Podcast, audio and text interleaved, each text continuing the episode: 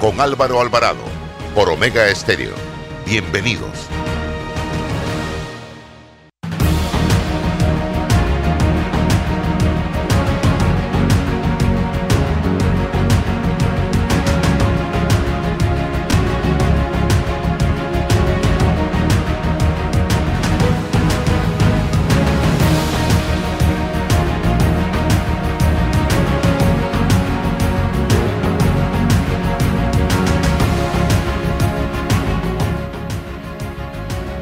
Amigos, ¿qué tal? Tengan todos muy buenos días. Bienvenidos a este su programa Sin Rodeos, transmitiendo a través de Omega Estéreo, total cobertura nacional también de todas nuestras plataformas de redes sociales. Hoy, como todos los lunes, en compañía de César Ruelova y el periodista colega don Rolando Rodríguez del diario La Prensa. Gracias por acompañarnos. Un fin de semana largo que inició para muchos el miércoles, otros el jueves eh, mucho movimiento vehicular hacia el interior de la República, como es ya una tradición, y más aún, después de dos años de muchas restricciones producto de la pandemia.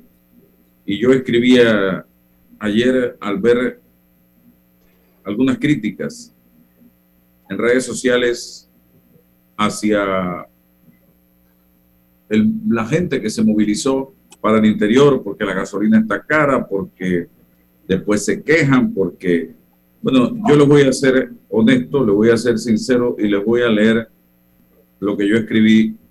Y decía, no critico el éxodo masivo de panameños al interior en Semana Santa. Es cierto que la gasolina está cara y que la situación de muchos panameños no es la mejor. Pero los panameños hemos estado sometidos a mucho estrés todo este tiempo. Yo considero que esta es una válvula de escape, señor. Eh, además, este movimiento de personas a diferentes puntos del país beneficia muchos sectores de la economía que tanto golpe han recibido en distintas áreas, provincia de Chiriquí, Herrera, Los Santos, Coclé, Veraguas, han sido las más afectadas. Quizá Boca del Toro ha tenido más movimiento eh, porque es un punto de atracción turística internacional, pero también ha sido afectada.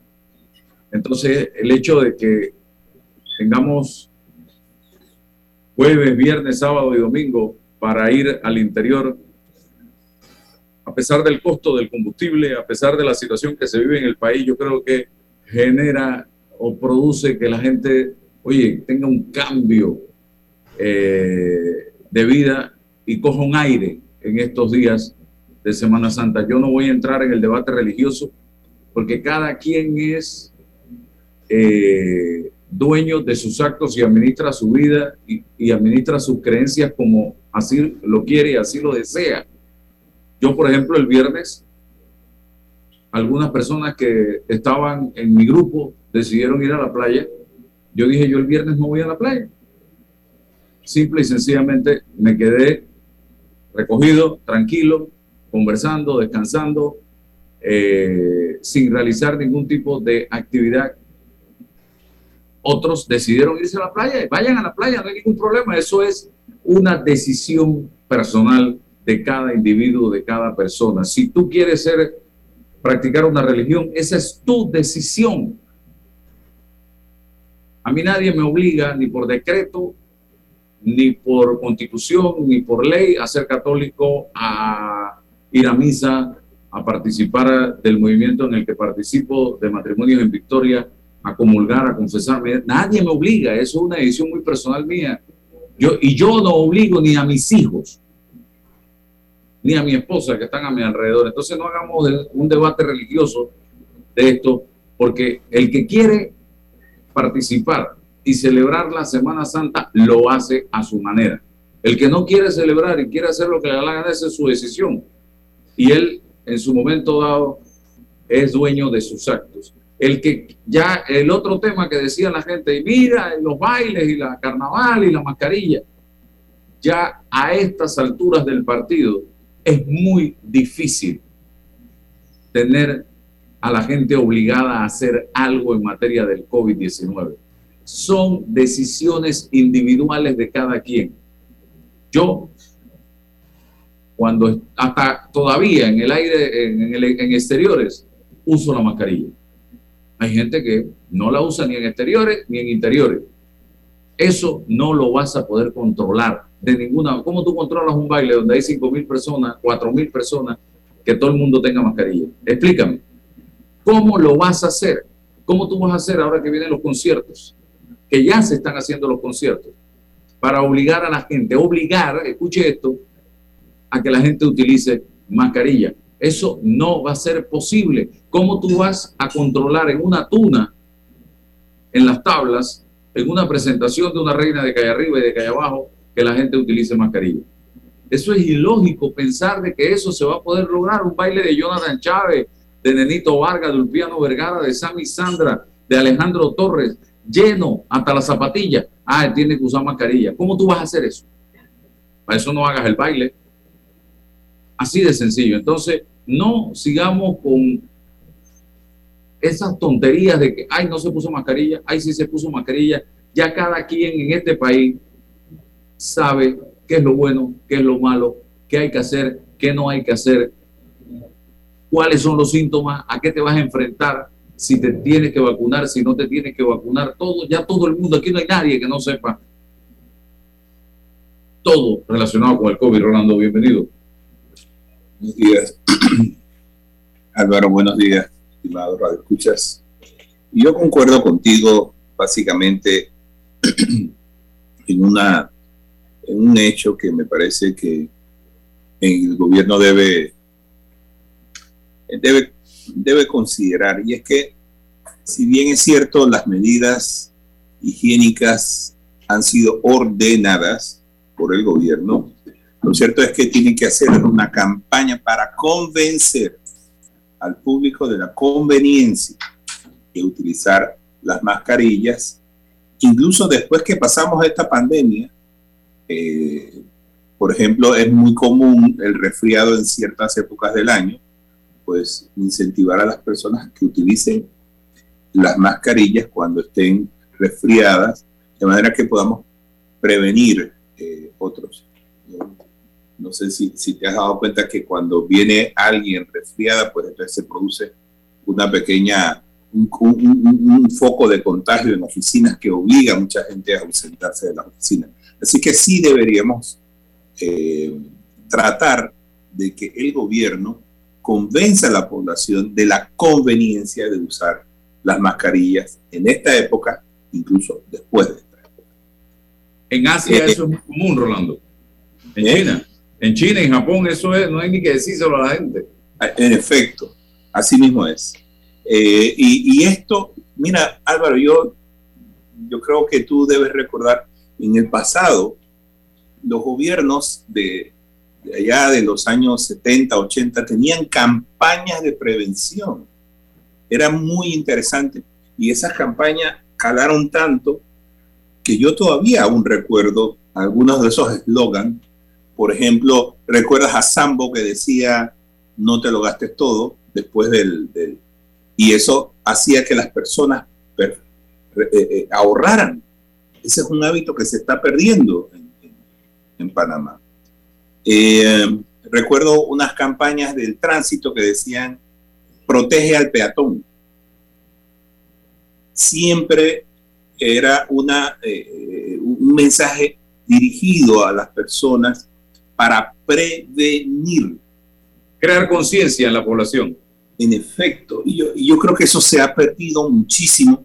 Ahora las campañas son para eh, tratar, eh, son post, después de los hechos.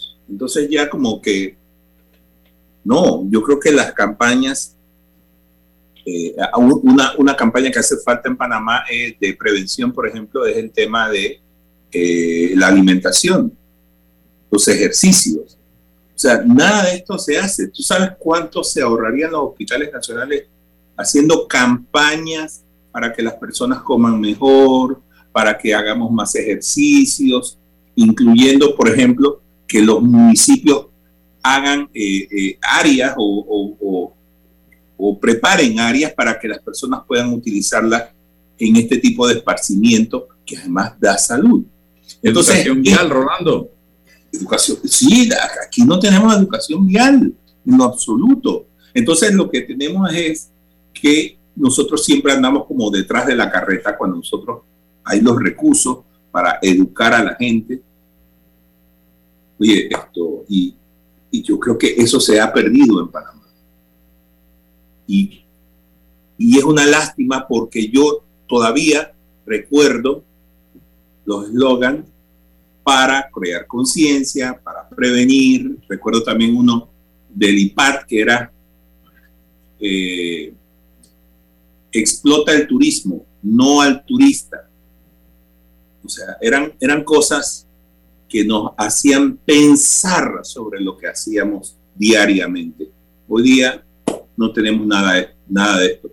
Y en, en, la línea de pensamiento que llevas tú, yo creo que estas cosas son las que hacen que los panameños adquieran una cultura colectiva y nos hace un país más, eh, más elevado desde el punto de vista de salud, de cultura, de un montón de cosas. Pero eso se ha olvidado, ¿verdad? Yo creo que debemos volver a eso. Hace falta Yo todavía en mi mente está el principio, César, de un pequeño jingle que nos cantaban, nos ponían en televisión a las 8 de la noche vamos a la cama, que hay que descansar. Y eso se le grabó a uno de niño y uno sabía que creo que eran las 8 de la noche. 8 de la noche, 8. Había que, cual soldado, brother, porque lo que venía era una programación ya para adultos. Hoy no hay nada de eso. Y yo creo que hay que hacerlo y no hay que esperar que la situación se agrave. Estoy totalmente de acuerdo contigo, Rolando, en eso. César, adelante. buenos días, Álvaro. Buenos días, Rolando. Buenos días a todos los que nos escuchan en la mañana de hoy. Iniciamos una semana eh, más del, mes de abril. Eh, primero, Álvaro, y, seguro estás eh, de acuerdo en lamentar el fallecimiento de un panameño que ha dejado una impronta extraordinaria en el, periodismo, en la, forma de interpretar la, la, cultura de los panameños. Hablo de don Andrés Andy Vega Complín, quien pues falleció y después de tantas décadas de radio, es una, una, un sello eh, individual en, cómo, cómo, repito, interpretaba ¿no? esa forma de los panameños y transmitía, comunicaba de forma aguda, vertical, jocosa, incorporando segmentos en su, en su tan escuchado eh, programa que eh, nos hacía a todos identificarnos con, esa forma de ser panameño. Así que lamentamos profundamente la pérdida de, Don Plin y elevamos al Señor las oraciones para que lo tenga en, la gloria. Has, tocado un, tema interesante porque pasa por quizás por tres em, elementos. Primero, no olvidar que el hombre, su estado, el estado natural del hombre es la libertad y la coyuntura crítica de la pandemia nos quizás nos a, todos generó un desequilibrio, pero es la libertad el, el, sello del hombre, el ser libre, y cualquier otra cosa es la excepción o las excepciones. Y movilizarse, reunirse, asociarse, es parte de esa libertad, es natural, es consustancial al hombre, el ser libre. Todas estas restricciones son las excepciones a la regla. Y las excepciones no se pueden convertir en la regla o la generalidad. Es, es normal y natural que el hombre se haya trasladado para donde sea. Es excepcional que no lo haya hecho. Es preocupante que no lo haya hecho. Así que la crítica es en cuanto a que no se haya movilizado con, independencia de gasolina, de mascarillas, de, restricciones, cualquier cosa. Entonces, ese es el primer elemento. ¿Para qué? Para, bueno, para gozar de su presencialidad, porque también es natural el, la comunicación, el, eh, eh, la presencialidad, no la virtualidad. Convivencia. la convivencia. Entonces, pareciese que la virtualidad es, no, es la presencialidad. La virtualidad seguirá siendo la excepción y debe ser la excepción. Esto que nosotros hacemos ahora, estamos en un estado de excepcionalidad, haciendo radio virtual. Entonces, pero llegará el momento de poner las cosas en su justa dimensión. ¿Y para qué la libertad y la presencialidad? Bueno, para hacer algo desde mi punto de vista cultural, cultural religioso, cómo celebrar y de qué forma celebrar la Semana Mayor, la Semana Santa, que tiene un componente de fe, que tiene un componente de ritualidad y que tiene un componente de mitología. Álvaro decía, el viernes me quedé, nuestros abuelos nos decían, pero es que si te vas a la playa y te metes al agua te conviertes en pez. Eso no es nada de fe, eso es mitología, misticismo, pero es parte de, esa, de esa forma de ir a la procesión con la ritualidad y también un encuentro personal en lo espiritual. Pero ha nacido en el panameño, en la identidad panameña, una especie de contracultura sobre eso, que en pleno sábado de gloria se dedica un tiempo para la festividad. ¿La festividad de qué? La festividad de la carne, la festividad de, del cuerpo, de la materialidad. Se supone que lo que se estila es el encuentro espiritual, el encuentro con la fe pero en la cultura siempre amanece una contracultura. Pero es parte de la identidad, es parte del ser del panameño, bien o mal. Cada uno tendrá un balance, una forma de examinarlo. Pero eso es lo que ocurre em, y, pasa en nuestros pueblos con la posibilidad de, elementos económicos, pero importante reencontrarse con la familia, reencontrarse con los amigos, reencontrarse con la tierra, Así que es parte de un todo, la libertad, la presencialidad y la cultura en la fe de poder mm, encontrarse espiritualmente junto con una contracultura que ha nacido en nuestra forma de ser las cosas.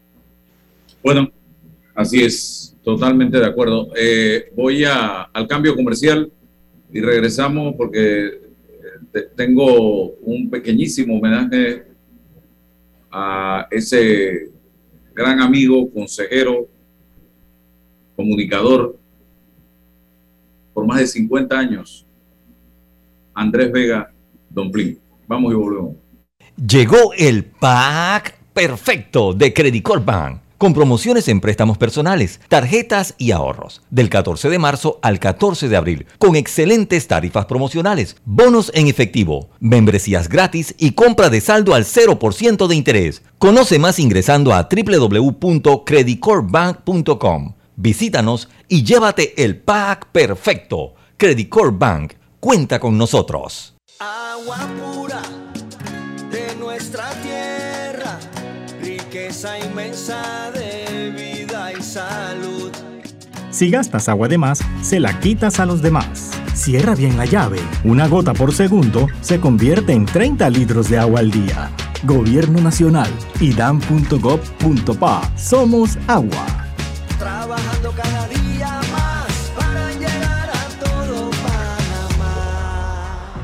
La Feria Internacional de Azuero, en su versión 58, dinámica y segura, del 22 de abril al 2 de mayo, jueves 28 de abril, grandes presentaciones folclóricas. Y a las 8 de la noche, Alejandro Torres, viernes 29, el Ballet Folclórico Nacional de Panamá. Y a las 8 de la noche, el Escorpión de Paritilla, Osvaldo Ayala, sábado 30, expresiones folclóricas. Y además un tributo al maestro de maestros, Teresín Jaén, en las manos de Benjamín González, el cóndor blanco del acordeón. Domingo 1 de mayo, celebramos el Día del Trabajador con los aventureros de Alcibiades Cortés desde las 8 de la noche y adicionalmente actividades folclóricas. Lunes 2 de mayo, desde horas de la tarde, despedimos nuestra feria con broche de oro, con actividades folclóricas. Y a las 7 de la noche, Andrés Díaz, Feria Internacional de Azuero, del 22 de abril al 2 de mayo, en su versión 58, una feria dinámica y segura.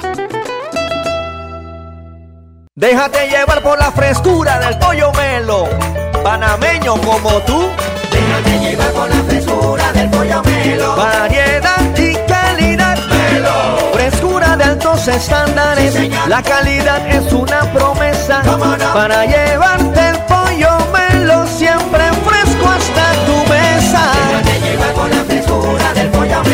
Por su sabor y calidad lo prefiero. Hola amigos, hoy les contaremos en cuatro sencillos pasos cómo lograr sus metas ahorrando con caja de ahorros. Paso 1. Determina la cifra que puedes ahorrar y lleva un control de tus gastos. Paso 2. Plantéate una meta. Paso 3. Abre una cuenta de ahorros en caja de ahorros que tiene para niños, jóvenes y adultos. Paso 4. No te lo gastes todo y ahorra para el futuro, porque con esfuerzo puedes lograr todo lo que te propongas. Caja de ahorros, el banco de la familia parameña. Eres grande Panamá, abriendo rutas al progreso, caminando hacia el futuro, avanzando en el proceso. Eres grande Panamá, juntos vamos creciendo. Con la ampliación de la carretera Puente de las Américas a Raiján, más de 600.000 familias se verán beneficiadas con una mejor calidad de Eres vida. grande Panamá, juntos vamos creciendo. Un gobierno en acción. En Panama Ports sabemos que el deporte es fundamental para la salud física y mental de niños y adultos. Por eso apoyamos el deporte nacional. Orgullosos de nuestro equipo de trabajo, comprometido con todos los panameños. Ingresa a panamadigital.gov.pa. Solicitud de registro de carta de renuncia del trabajador. El trabajador puede hacer el registro de carta de renuncia ante la entidad en línea, sin necesidad de ir hasta la institución para que ésta sea sellada y tenga validez ante su proceso de renuncia. Recuerda, tramita en panamadigital.gov.pa. Para develar lo que es cierto, hace falta hablar sin rodeos con Álvaro Alvarado.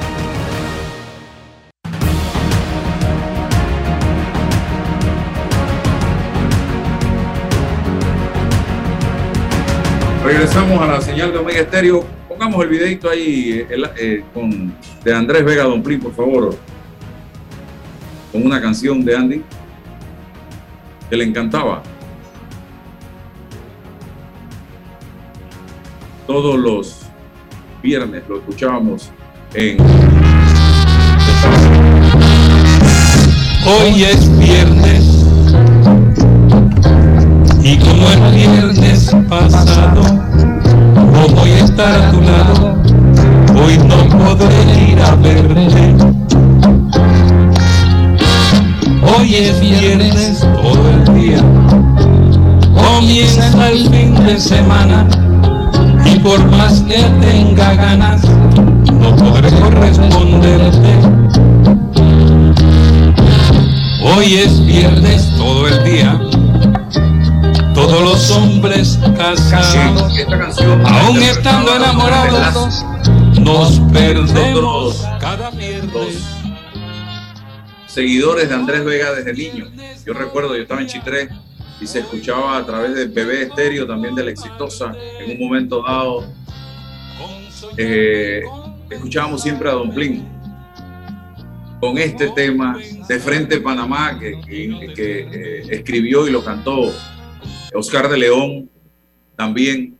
También un Andrés Vega siempre analizando desde la perspectiva del ciudadano de a pie, del ciudadano común, los temas nacionales, y que de una u otra manera promovía el debate con Pepe Zamora, quien era un, intelectual, una persona eh, que le integraba a la discusión otros elementos distintos a los que planteaba Andrés Vega Don Plin y también Ronnie Sierra, el poeta. Recordamos nosotros esa trilogía. Ya los tres deben haber empezado hoy, allá donde están, su nuevo cañonero de Don Plin juntos, porque ese fue el programa escuela de la radiodifusión panameña. Recuerdo eh, en, en- en, eh, conversando con eh, Chino Zucari, yo creo que esto eh, Andrés ni lo sabía, yo soy muy amigo de Chino también, le, conversábamos de la necesidad de que Andrés se le hiciera un reconocimiento de Estado, porque los reconocimientos se hacen en vida. Y precisamente en, mil, en, en el 19, antes de la pandemia, se lleva a cabo un reconocimiento a Andrés Vega Domplín en octubre en la presidencia de la República por parte del presidente en ese momento, Laurentino Nito Cortizo, una condecoración de Estado a Andy, donde fuimos invitados un grupo de sus amigos más cercanos a participar de esta actividad. Tenía una ideología, una corriente política, él era miembro del PRD, pero siempre cuando tenía que hacer una crítica a su partido, la hizo. Y te lo puedo decir porque yo lo escuché. Él no estuvo de acuerdo con muchas cosas que se estaban haciendo a nivel de su propio partido. Fue diputado de la República, eh, quiso ser alcalde del Distrito Capital, pero cuando fue a la Asamblea dijo, más nunca, no puedo con esto. Y él lo reconoció públicamente. No puedo con esto. Así de sencillo. Y son pocos los que plantean, hey, por aquí no es el camino. Yo no puedo eh, estar en este órgano del Estado. Y no quiso más nunca someterse a eh, el voto popular Andrés Vega Domplin. Así que también rescatamos el gran trabajo que hizo para la organización de carnavales tanto en la ciudad capital de Panamá como en las tablas, donde también fue parte de eh, la organización en un momento de su vida del carnaval en las tablas. Un hombre con virtudes y defectos, eso como todo ser humano, pero un gran amigo, una gran persona que tenemos que hoy aplaudir y valorar y homenajear su vida. Te recordaremos siempre, Andy, un abrazo hasta donde estés. Eh, Rolando, no sé si tú quieres agregar algo, eh, porque ya César hizo su planteamiento también sobre Andy. Sí, yo tuve la oportunidad muy, muy escasa de conocer. Ya César hizo su planteamiento también. Eh, no obstante, lo escuché bastante y me pareció que era una persona que esto, que en vez de pensar en los intereses de su partido, tenía un partido, siempre abogó por, el, por la colectividad, por el bien común, por la persona de a pie. A mí me escuchaba, eh, me, me, gustaba escuchar mucho a, a porque además era muy jocoso, hacía sus planteamientos de una manera que todos los oyentes podíamos disfrutarlos eh, y ciertamente su partida, y, como bien dices tú, era una persona crítica no era una persona que se sometía a, las líneas de partido o a las órdenes de un dirigente, no, era una persona libre en su pensamiento que usualmente abogaba por los más necesitados. Así que sí, deja un, deja un legado y también una gran ausencia. Yo pienso que Don Pin eh, deja atrás una época y es muy doloroso ver cómo van desapareciendo estas personas que de una u otra forma hacen su, hacen su contribución para que este país sea y siga siendo grande. Pero ciertamente lo vamos a extrañar muchísimo. Y que nadie llore, decía Andrés Vega Domplín siempre, señoras y señores. por ahí le estaremos dando a conocer cuándo serán las horras fúnebres de Andy. Eh, tengo a Damaris Young, presidenta del Comité Olímpico de Panamá, en sala. Un año ya de estar Damaris al frente de esta organización atlética deportiva a nivel de Panamá eh, este 18 de mayo. Eh, ¿Qué ha pasado durante prácticamente un año, Damaris? Bienvenida días Álvaro y buenos días. Es un placer ver al señor Rolando que tuve la oportunidad de conocerlo en un programa de radar hace algún tiempo eh, y que escuchaba antes de empezar y súper rápido no me voy a el tema de la importancia de la salud física de la población. Nosotros hicimos un estudio por allá por el 2020 con una muestra poblacional de más de 4.000 personas, eh, porque no teníamos estudios de esa índole en Panamá y de los resultados más interesantes y más preocupantes que creo que se ratifican con los censos de salud que se han venido haciendo a nivel del Ministerio de Educación, del Ministerio de Salud y de la Caja del Seguro Social, más del 80% de la población panameña no realiza actividades conforme la media de tiempo diaria de la Organización Mundial de la Salud. Y obviamente eso explica muchas de las situaciones, como bien comentaba él, en cuanto a los indicadores de salud de nuestra población. Así que totalmente de acuerdo, creo que es una necesidad, ya tenemos una serie de obligaciones como país, entendiendo que ya el deporte también es uno de los objetivos de desarrollo sostenible conforme pues, ha sido indicado por la ONU y creo que es importante que, que realmente se tome en serio eh, la relevancia que tiene el deporte para la sociedad. Pero bueno, yendo a tu pregunta, ese es un tema que nos podemos quedar un montón de tiempo hablando porque es de mucho interés para mí. Pero yendo a tu pregunta, pues sí, en efecto, de hecho hoy 18 de abril, no, no, tengo 11 meses en el cargo, hoy cumplo, hoy cumplo exactamente 11 meses, el 18 de mayo, que fue cuando finalmente ya asumimos. Em, cumpliré el, año de gestión en conjunto con todo el equipo de la Junta Directiva del Comité. Eh, yo, creo primero, eh, obviamente, un año lleno de, muchas emociones, feliz, contenta de los grandes resultados deportivos que hemos podido lograr, sin duda con muchos retos, unos Juegos Olímpicos, primero, eh, que vivimos con mucha, con mucha emoción, dos diplomas olímpicos a lo largo eh, de la historia, eso solamente lo habíamos conseguido por allá por Londres en 1948, con dos mujeres además, Diana Woodruff y Aterina Bailo.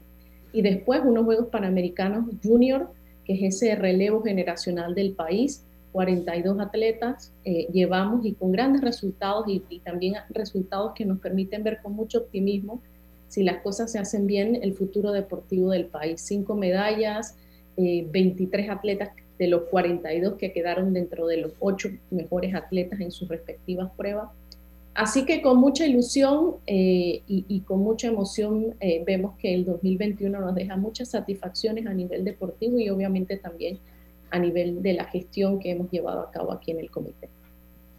Proyectos en lo que resta de, tu periodo, que es más de lo que ha pasado, eh, metas eh, de Damaris Joe cómo hacerlo, qué hay que hacer, porque esto no es una tarea de una mujer ni del el Comité Olímpico solo, esto es integral. Cuéntame. Correcto. Lo, lo, primero, y gracias por, por hacer esa pregunta, no es, como bien dices tú, una meta de Damaris John, al final es una meta del colectivo que se llama Movimiento Olímpico, que representa el 90% de las organizaciones deportivas constituidas en el país. El movimiento olímpico, el deporte asociado del país, realmente lleva el peso del desarrollo del deporte del país. Por tanto, en efecto, no es un tema de Damaris, no es un tema de los miembros de mi junta directiva, es un, es un tema que, que, debe ser una prioridad de, de, de país. Eh, la forma en que se gestiona el Comité Olímpico de Panamá a través eh, de, estos cuatro años es puntualmente a través de planificaciones estratégicas. Una planificación que aprobó nuestra membresía en marzo eh, del 2021 y que constituye la hoja de ruta para poder desarrollar lo que nosotros le llamamos los planes operativos anuales. Allí es donde se establecen los programas, las actividades y todas las acciones estratégicas que vamos a cometer para cumplir con esos objetivos estratégicos que nos hemos propuesto en, en la planificación. Eh, ciertamente dentro de las cosas más relevantes que yo te puedo mencionar de ese proyecto está eh, sin duda el Programa Nacional de Certificación de Entrenadores, eh, un, proyecto que inició hace nueve, nueve meses más o menos y que recibió gracias a, una gran gestión, porque no fue fácil el apoyo, el apoyo de solidaridad, no es algo normal ni mucho menos, eso es una tarea que en general debe hacerse desde, desde el sector académico, desde el sector público, del, del país. Eh, hoy en día ya estamos casi que en la fase final, en la elaboración de los tres manuales. Hemos recibido el apoyo del, del, del Consejo Internacional de Entrenadores, alrededor de 12, 13 profesionales de, de, casi toda Iberoamérica, panameños también obviamente vinculados en el proceso de creación de estos manuales para establecer lo que nosotros le llamamos el Programa Nacional de Certificación de Entrenadores. Los entrenadores son parte esencial del proceso de preparación, como lo son muchas otras personas. Por eso que Dentro de la estrategia está pues atender de manera prioritaria la formación eh, de nuestros entrenadores. Allí mismo en esa línea es una de las cosas que también hemos acometido en este año, es el establecimiento de eh, un equipo interdisciplinario de profesionales que debo decirlo, agradezco inmensamente eh, que de manera voluntaria han decidido vincularse al, al comité y a lo largo de todo el 2021, estos nueve, diez meses, pues se han logrado más de 450 atenciones en nutrición deportiva, en medicina deportiva, en fisioterapia deportiva, medicina deportiva. Entonces, e, ese acompañamiento es esencial eh, para el proceso de desarrollo y de entrenamiento, que esos procesos sean eficaces de nuestros atletas. Y la idea es que a lo largo del 2022, 23 y 24 estos profesionales se sigan especializando eh, obviamente afuera, porque nosotros no tenemos hoy en día esas posibilidades de manera eh, titulada en el país y que obviamente podamos pasar ese conocimiento hacia muchos otros más profesionales y empezar a crear eh, mejores condiciones, no solamente en Ciudad de Panamá, sino también en, todo, en, todo, en todo el país. En fin, Álvaro, yo me puedo demorar un montón contándote las casi 29, 30 páginas que tiene el plan, pero, pero creo que esas dos cosas, más la construcción de un centro deportivo, que, que, es una de las tareas más importantes, te puede resumir el objetivo principal, que es que pues, nuestros atletas tengan mejores condiciones, como siempre repito, condiciones mínimas necesarias para poder garantizar los, los, los, los procesos de preparación, que es lo que al final nos permitirá eh, tener mayor confianza en los resultados deportivos, porque al final es eso, si las condiciones de preparación se dan, los resultados deportivos van a llegar. Que nuestras federaciones nacionales tengan mejores condiciones para poder operar, mejorar cualitativamente la forma en cómo, en cómo operan y a partir de ahí, pues el Comité Olímpico de Panamá tiene una tarea importante para poder acometer esos objetivos. Rolando y luego César. Mari, ¿cómo estás? Esto, yo recuerdo que su elección fue eh, muy difícil y precisamente porque fue muy difícil, quiero preguntarle qué apoyo está recibiendo de parte de las autoridades deportivas para conseguir las metas que se han puesto como presidente del Comité Olímpico de Panamá. Bueno, primero, ciertamente, yo creo que más que porque usted lo ha dicho muy bien, difícil creo que es la palabra. Alguna gente ha utilizado otros términos, difícil más que todo por el entorno y, las propias particularidades que se vivían en ese momento producto de la, de la pandemia. Pero bueno, por suerte esa es una cosa que, que ya quedó en el, en el pasado. Eh, nosotros inmediatamente que asumimos, esa es una página que se pasó eh, y ahora nos toca, y desde el momento uno así lo hemos visto, eh, entender que el movimiento deportivo no es un tema del comité, el movimiento deportivo es un tema de país y como proyecto de país, todos aquellos actores que tenemos que eh, cumplir con un rol dentro de eh, el desarrollo del deporte nacional, tenemos que trabajar de la mano.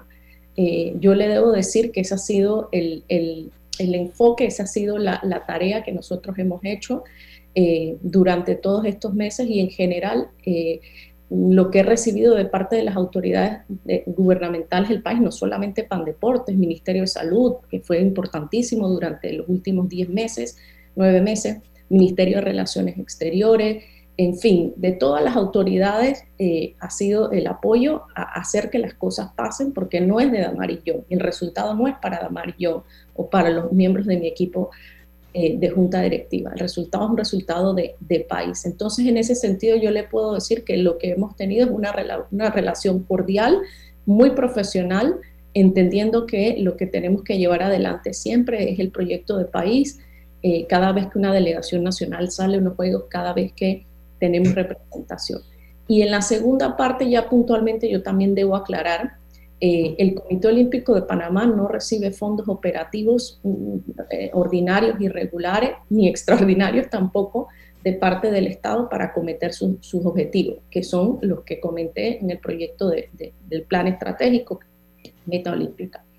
Eh, esa es una tarea que hace el comité de manera muy particular, individual, eh, con muchas personas y, muchos actores que son partes, desde personas voluntarias, empresas, obviamente el movimiento olímpico internacional. Eh, por tanto, y una de las características más, más fundamentales de, de, las planificaciones es que tienen que ser reales. La historia nos dice que a lo largo del tiempo esa ha sido la realidad. Eh, aquí en Panamá, a diferencia de otras latitudes, las organizaciones deportivas no reciben fondos operativos, ni las federaciones nacionales, ni nada. Entonces, obviamente, al momento de hacer la planificación, no podíamos basar esa planificación pensando que esa realidad iba a cambiar, sino eso sería un poco eh, condicionar que en efecto ibas a poder cumplir esos objetivos.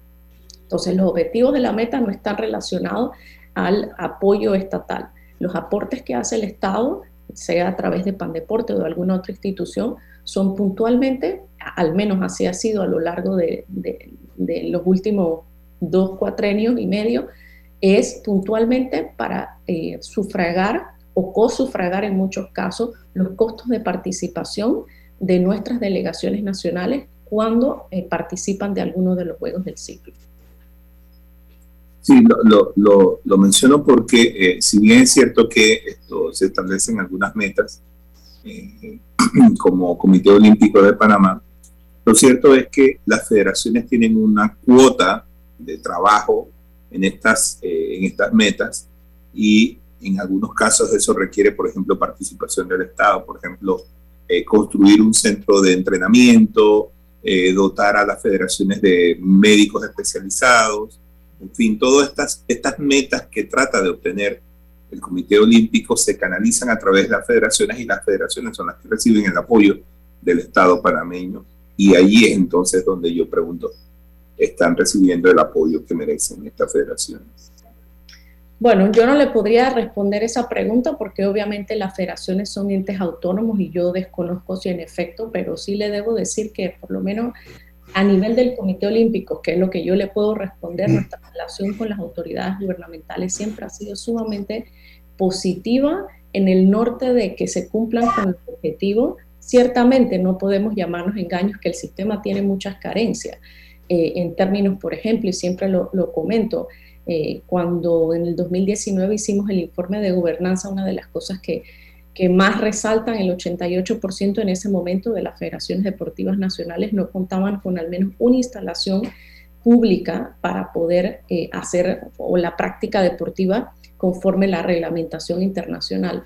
Eh, hoy en día, si bien ese número sigue siendo el mismo desde la perspectiva pública, no es menos cierto que el comité ha hecho esfuerzos con la empresa privada, con asociaciones privadas, para que pues 26% menos ahora ya tienen instalaciones deportivas para que sus atletas puedan, puedan entrenar. Y así sucesivamente, el tema del Programa Nacional de Entrenadores, ¿a qué responde?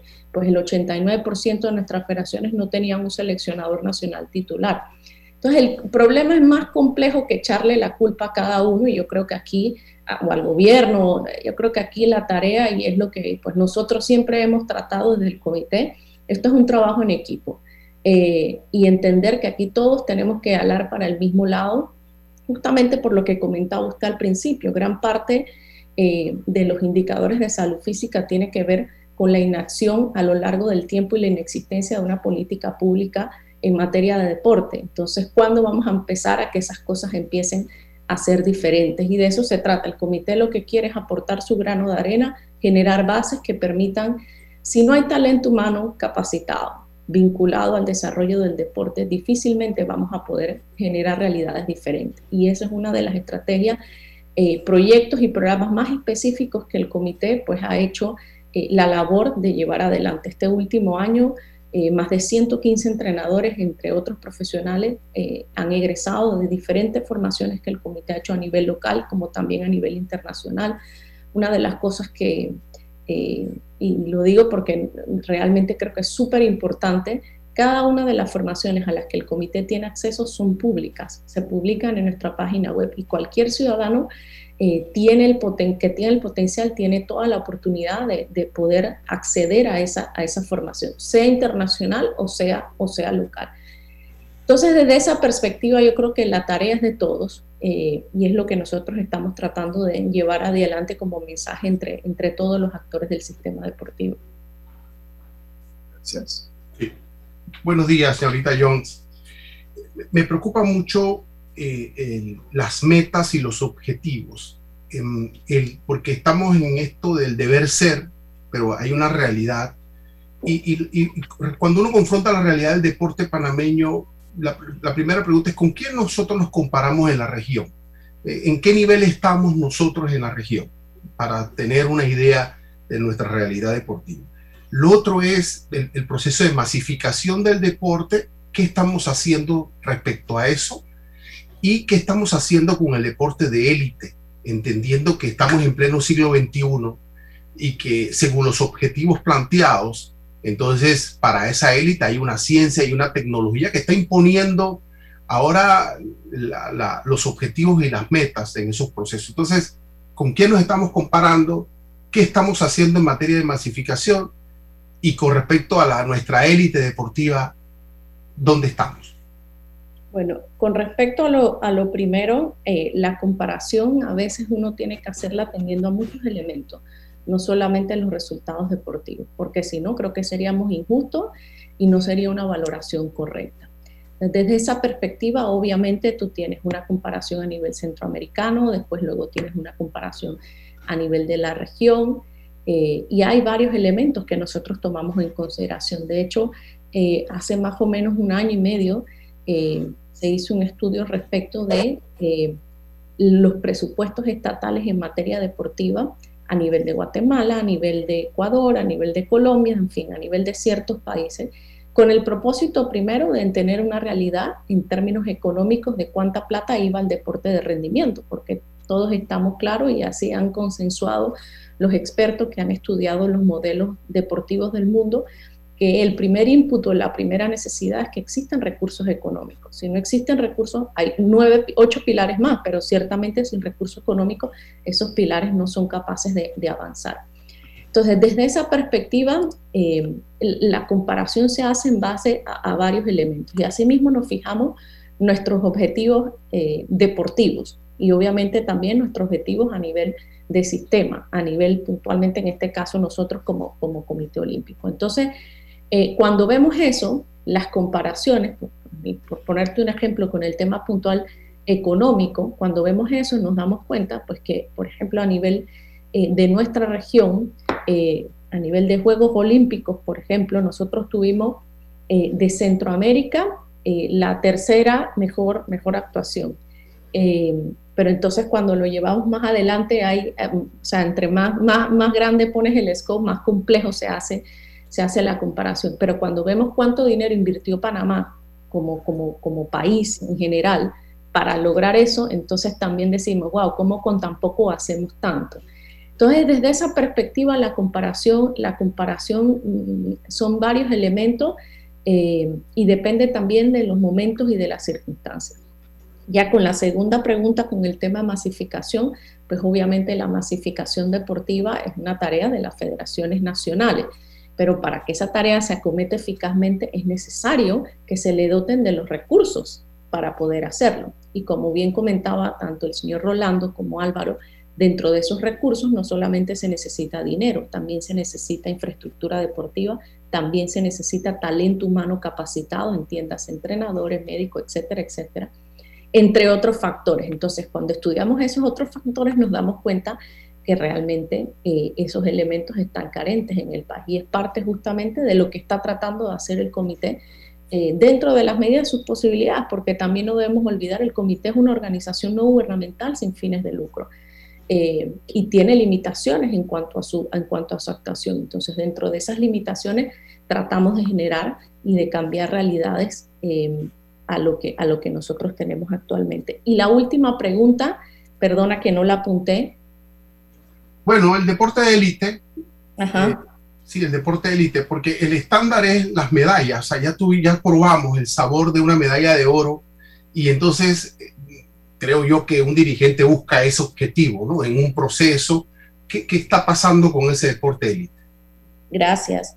Mira, eh, eh, en el deporte de rendimiento, exactamente, justamente lo que primero, y que es importante decirlo, eh, los resultados son uno de los indicadores más importantes, pero los resultados no solamente se miden en medallas, los resultados también se miden en récords personales, los resultados también se miden en récords nacionales, eh, los resultados también se, se, miden en términos de las posiciones obtenidas.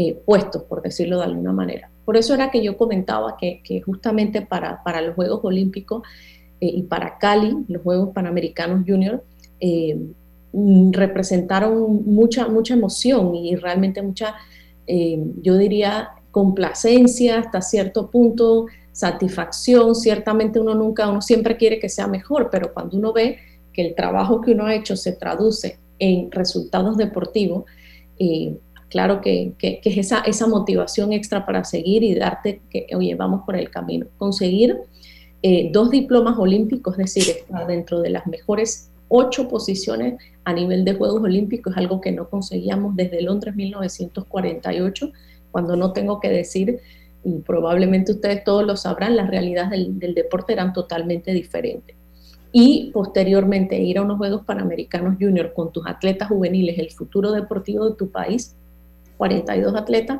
y que de los 42 atletas, 23 consigan estar dentro de los primeros 8. Eh, eso te dice eh, que en efecto hay una mejora cualitativa en términos de resultados deportivos. Entonces, eh, el deporte de élite es lo que nosotros justamente a través de este plan estratégico estamos tratando de reorganizar, pero como bien dice, no es una tarea que podamos hacerlo solos y tratamos dentro de las realidades y las posibilidades que tiene el comité conseguir los objetivos que nos hemos propuesto. Ahora vamos a Rosario, Argentina. Eso es correcto. Ahora ¿Cuántos atletas van? Correcto, vamos a Rosario. Rosario, de hecho, unos Juegos Suramericanos de la Juventud, 46 atletas, 29 hombres, 27 mujeres, lo cual también creo que es algo bien positivo para, para decir. Eh, y que representa para muchos de estos chicos su primera competición multideportiva. Inicia para muchos la, la carrera deportiva eh, y el sueño de llegar a, uno, a unos Juegos Olímpicos, ¿no? Entonces, sin duda, un importante evento para, para ellos, para construir su carrera deportiva, iniciar ese proceso a nivel de los Juegos Multideportivos. Eh, y por el otro lado también eh, representa el mejor potencial deportivo para Panamá en esos 15 deportes, esas 16 modalidades deportivas en chicos entre 14 y 18 años. Entonces, oportunidad de desarrollo para, para estos jóvenes y obviamente eh, el inicio eh, de, una carrera deportiva para, para ellos de cara a, unos Juegos Olímpicos. Bueno, gracias eh, Damaris por participar con nosotros. ¿Algo más que quieras aportar? Sí, claro, por supuesto. Agradecerte primero la, la oportunidad, el espacio eh, recordarle a todo el país que a través de las redes sociales del Comité Olímpico de Panamá, Olímpico Panamá, C Olímpico Panamá, podrán darle seguimiento a los resultados deportivos de nuestros atletas. vamos a estar diariamente haciendo resúmenes, reportando absolutamente todo lo que, lo que suceda. Y obviamente también invitar a todo el mundo a que entren a nuestra página web copanamá.com eh, allí hay, bueno, una sección de transparencia en donde creo que es importante que cualquier panameño pueda conocer, hay una memoria de actividades para este 2021, conocer todo el trabajo que a lo largo de estos meses ha realizado el comité, nuestros informes eh, de los auditores externos independientes, a los estados financieros, pues obviamente también estar pendiente de, de qué es lo que está pasando con el movimiento deportivo de Panamá. Bien, gracias. Damari, vamos al cambio, regresamos con las conclusiones del programa. Dale a tus proyectos calidad con Cemento Chagres, 100% panameño comprometido con el país y su gente. Cemento Chagres es la base del crecimiento ofreciendo calidad en todo el país. Somos el cemento que nos une. Cemento Chagres, un cemento de calidad 100% panameño comprometido con el medio ambiente y las futuras generaciones. Hola amigos, hoy les contaremos en cuatro sencillos pasos cómo lograr sus metas ahorrando con caja de ahorros. Paso 1. Determina la cifra que puedes ahorrar y lleva un control de tus gastos. Paso 2. Plantéate una meta. Paso 3. Abre una cuenta de ahorros en caja de ahorros que tiene para niños, jóvenes y adultos. Paso 4. No te lo gastes todo y ahorra para el futuro, porque con esfuerzo puedes lograr todo lo que te propongas. Caja de ahorros, el banco de la familia parameña. Cuando no hablamos en nuestro viaje en el metro, estamos respetando a los demás y cuidando nuestra salud. Tu silencio dice mucho. ¡Qué ingeniosa frase! Como es tradicional, se puso en marcha el Plan General de Elecciones Plagel en la República de Panamá. Este plan es un instrumento de planificación, supervisión, control y evaluación del proceso electoral Con la implementación del plagel, el Tribunal Electoral se prepara una vez más para cumplir con su mandato constitucional de garantizar la libertad, honradez y eficacia del sufragio popular. Tribunal Electoral, la patria la hacemos contigo.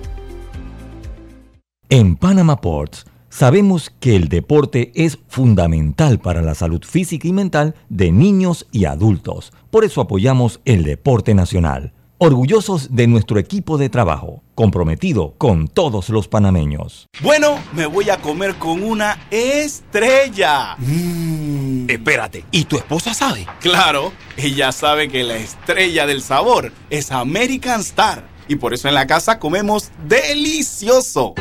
American Star, el tasajo, jamón, chorizos y embutidos más suaves, económicos y con el sabor que le gusta a todos. ¡Oh! ¿Me invitas a conocer esa estrella? Busca la estrella roja y azul American Star, la estrella de tu cocina.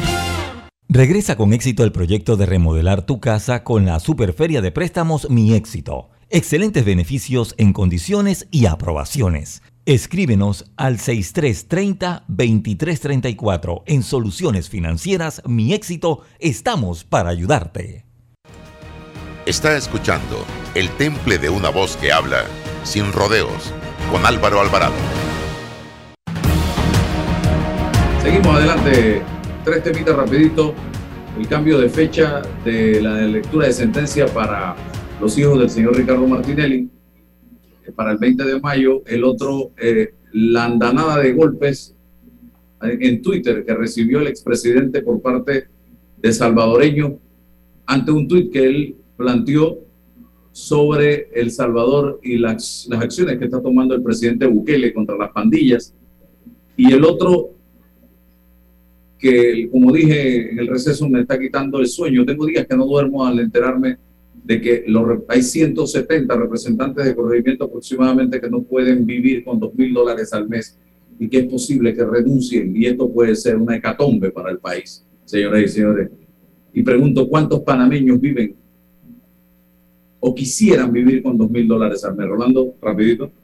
Mira, sin duda, Álvaro, yo, yo, yo estoy muy dudoso de que la amenaza de, de renuncia de estos representantes sea dirigida al electorado o al pueblo panameño. Es, es una advertencia que están lanzando a sus, eh, a, sus colegas políticos, sobre todo a diputados, porque los diputados muchas veces se apalancan en ellos para conseguir votos y sobre todo pues afianzar el clientelismo al que están acostumbrados. Así que a mí eso en realidad no me preocupa. De hecho, yo creo que eh, en cualquier momento veremos alternativas que van a surgir para que estas personas puedan recibir el dinero que están pidiendo por otras vías. Ya, por ejemplo, en, el, en, en Capiram, si, si mal no recuerdo, eh, están subiendo salarios a varios funcionarios. Eh, en Arraiján. A, Arraiján, a, Arraiján, correcto. Allegados al, al alcalde. Eh, y bueno, eh, lo otro es que una cosa que se, se quedó en el, en, el, en el, papel también, que me parece que deberíamos darle una mirada, es la entrevista que le hizo Flor Mirachi a el general Paredes creo que eh, valdría la pena eh, verla, leerla, analizarla, porque esto está viendo o está haciendo una, un análisis el, general retirado Paredes de lo que es, hoy día es el PRD y su opinión sobre la gestión del presidente eh, Cortizo. Así que valdría la pena darle un, un vistazo a eso por los mensajes que, los fuertes mensajes que hay allí en esa entrevista. Eh, César. Los tres temas que has planteado, bueno, eh, rapidito, es un hecho procesal, jurídico, va a generar una consecuencia solo en cuanto a la, extremo de, de, la sanción que el juez le va a establecer. Luego de ahí tendrá una consecuencia para estos señores y nosotros tenemos que hacer lo propio. tenemos una jurisdicción, tenemos una justicia, tenemos una, una tradición y tenemos que hacer lo propio con lo que nos corresponde a nosotros a nivel interno. Eso es fundamental. Que otro no haga la justicia que debemos hacer. Lo segundo es, a más, lo veo así, de verificar o examinar la réplica de algunos ciudadanos eh, salvadoreños con, respecto a nuestro presidente. Eh, pienso que en El Salvador está pasando un, hecho trascendental que nosotros pensamos que solo le incumbe a El Salvador, que es la eh, criminalidad tratándose de tomar las estructuras del Estado, tratándose de apoderar de los espacios ciudadanos y de la reacción del poder del Estado. La pregunta y la encrucijada es la siguiente. ¿Cuál es el límite de intervención del Estado cuando un grupo criminal o grupos criminales se tratan de tomar las, las estructuras del mismo? Ahí hay una tensión extraordinaria. La forma de hacer política, la forma de nuestros líderes, ¿Dónde están los derechos humanos? ¿Dónde está la intervención del Estado? ¿Y dónde está el derecho del ciudadano y de la víctima de poder vivir en paz? La visión que tengan nuestros políticos frente a ese problema es lo determinante. Y lo otro es los representantes. ¿En qué ha quedado la descentralización? En un debate salarial. Y qué bueno la manifestación de los representantes porque les están diciendo que es solo un problema de orden salarial, que no les interesa bajo ningún concepto en la realidad el problema comunitario, el problema de los gobiernos locales. Es un asunto, por lo menos de este grupo de representantes y alcaldes, de, un problema salarial. Y tenemos que actuar en consecuencia cuando vamos a las urnas respecto a estas personas. Porque si no materializan el rofeo político, entonces nosotros tenemos que tomar nota de lo que nos están, nos están proponiendo. La descentralización es un asunto desde su perspectiva de salario. Vamos a tomar nota en el 24 con ellos. Muy bien. Gracias, Rolando César, a Damaris y a todos los que nos han sintonizado en el día de hoy. Hasta mañana, amigos. La información de un hecho se confirma con fuentes confiables y se contrasta con opiniones expertas. Investigar la verdad objetiva de un hecho necesita credibilidad y total libertad. Con entrevistas que impacten, un análisis que profundice y en medio de noticias, rumores,